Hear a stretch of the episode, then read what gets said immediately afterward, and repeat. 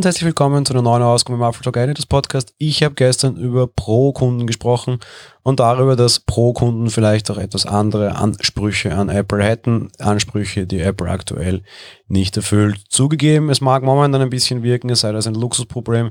Apple hat die Wünsche von professionellen Anwendern gehört. Es gab da den Mac Pro oder generell Pro Stammtisch vor mittlerweile doch einiger Zeit und Apple dürfte offenbar eine eigene Arbeitsgruppe gebildet haben, die Pro Customer Group, wo eben Apple versucht, mit professionellen Leuten zusammenzuarbeiten und sich quasi deren Bedürfnisse anzuhören. Rausgefallen ist dabei unter anderem der iMac Pro, der damals sehr stark in Richtung Audiobearbeitung hingetargetet wurde und man uns damals sehr stark gezeigt hat, wie gut dieses Ding in Sachen Audiobearbeitung geeignet ist. Und das ist es durchaus auch, kann ich auch hier als Podcaster hier durchaus bestätigen und sagen. Auf der anderen Seite gab es dann natürlich jetzt eben Ende letzten Jahres den Mac Pro, der wahrscheinlich für alles andere einfach relativ gut geeignet ist. Ja klar, das gibt Probleme mit Grafikkarten, Nvidia wäre vielleicht besser für viele Anwendungen, vor allem in Richtung KI und 3D-Modellierung und so weiter und so weiter. Mag alles sein, aber grundsätzlich Apple hat hier ein sehr professionelles Angebot im, also ein Produkt im Angebot, das wahrscheinlich für die meisten Zwecke dieser Nutzergruppe reichen sollte.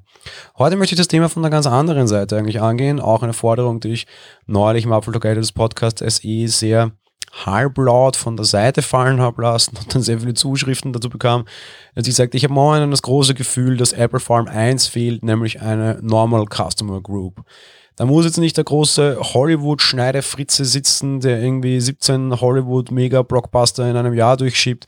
Vielleicht braucht man auch einfach wieder mal eine ganz normale Gruppe oder ein Panel, wie man das so häufig nennt, wo einfach stinknormale Kunden gefragt werden, wo vielleicht einfach mal auch Lieschen Müller und Oma Erna vertreten sind und ihre Wünsche an Apple klar machen können. Das mag jetzt nicht unbedingt die Funktionen betreffen, das mag jetzt vielleicht nicht unbedingt das Thema Leistung betreffen, sondern einfach Apple tut sich meiner Meinung nach momentan sehr schwer, irgendwie Angebote zu finden oder, oder zu, zu, treffen, die einfach für stinknormale Kunden unter Anführungsstrichen wirklich geeignet sind. Ich erinnere mich gerne zurück an mein Studium, das war so Ende der normalen 2000er Jahre, wo einfach auf der Uni immer nur Macs zu sehen waren. Heutzutage ist es ein bisschen anders. Da regieren durchaus auch iPads, dann hat man es ja geschafft. Da sind auch sehr viele Surface-Rechner, da sind aber auch durchaus einige Windows-Rechner dabei. Was vor allem häufig, glaube ich, einerseits, also meistens einen Grund hat.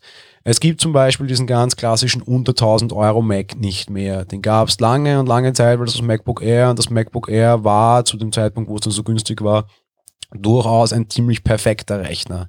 Ich glaube, es ist tatsächlich sehr wichtig für Apple ein Angebot in diesem Preissegment zu haben. Und aktuell hat Apple das einfach nicht und verschmäht damit meiner Meinung nach sehr viele Kunden und macht sehr vielen Kunden durchaus schwer. Die Preisspirale nach oben von Apple ist in den letzten Jahren ganz stark zu merken und auf jeden Fall nicht abzuleugnen. Ja, man kann die durchaus schönreden. Ja, man bekommt durchaus immer ordentlich Leistung für sein Geld. Ja, Pro Hardware, gerade mit dem MacBook Pro 16, wurde so im Vergleich zu dem, was quasi die Vorgänger mit gleicher Leistung gekostet haben, auch durchaus günstiger, aber das nutzt niemanden etwas von den vielen ganz normalen Kunden, die da draußen sind. Ich habe auch letztens bei Apple ein Verkaufsgespräch beobachtet, wo einfach wirklich quasi von Top to Bottom vorgegangen wurde und dann immer mehr und mehr downgesized wurde, bis man halt dann am Ende bei einem aktuellen MacBook Air war, das halt mit über 1000 Euro, eher 1300, 1400 Euro doch noch relativ stark zu Buche schlägt. Gefühlt hat Apple das beim iPhone ein bisschen geschafft. Gerade heuer durch den schlauen Schachzug, das Ganze auf iPhone 11 umzubenennen, hat man hier, glaube ich, relativ viel Fahrt rausgenommen. Ich erlebe es auch immer wieder sehr häufig im Apple Store, dass Apple tatsächlich dieses Gerät als erstes berät. Natürlich schielt der Kunde dann auch auf das teure Produkt, aber dann kommt der Anreiz von ihm zu fragen, ey, wie schaut es mit dem anderen Gerät hier aus? Will man das vielleicht nicht doch haben? Und natürlich machen gute Apple-Verkäufer dann auch das entsprechende Upselling, aber es fehlt einfach an der Basislinie. Generell bin ich so oder so der Meinung, dass auch das aktuelle MacBook Air eher nicht wirklich geeignet ist. Man ist dann sehr schnell, was preislich bei einem MacBook Pro, das kommt dann mit vier anstatt zwei Prozessorkernen daher. Das mögen Dinge sein, die den Leuten vielleicht egal sind, aber es fehlt einfach tatsächlich ein Einsteigerprodukt am unteren Ende und das sehe ich bei Apple bei vielen dieser Dinge. Ein guter Punkt, ein anderer noch, den man in den Fairness halber zugute halten muss, den MacBook, also das, das, den Mac Mini gibt's ja immerhin wieder in einer vernünftigen Form, aber auch der hat preislich echt einen enormen Schwung nach oben gemacht. Alle Mac Minis sind jetzt dunkelsilber oder halt dunkelgrau, Space Gray.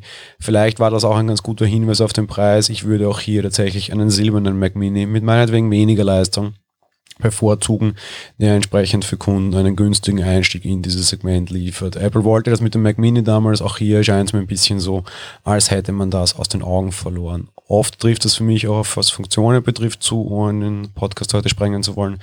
Aber ja, so oder so, Apple sollte sich vielleicht wieder mal ein bisschen auch am Einsteigersegment beziehungsweise halt einfach am normalen Kundensegment, wie man vielleicht sagen könnte, orientieren und auch diese Wünsche wieder hören, nicht nur der sehr gut betuchten und durchaus zum Geld ausgeben bereiten Pro-Anwender.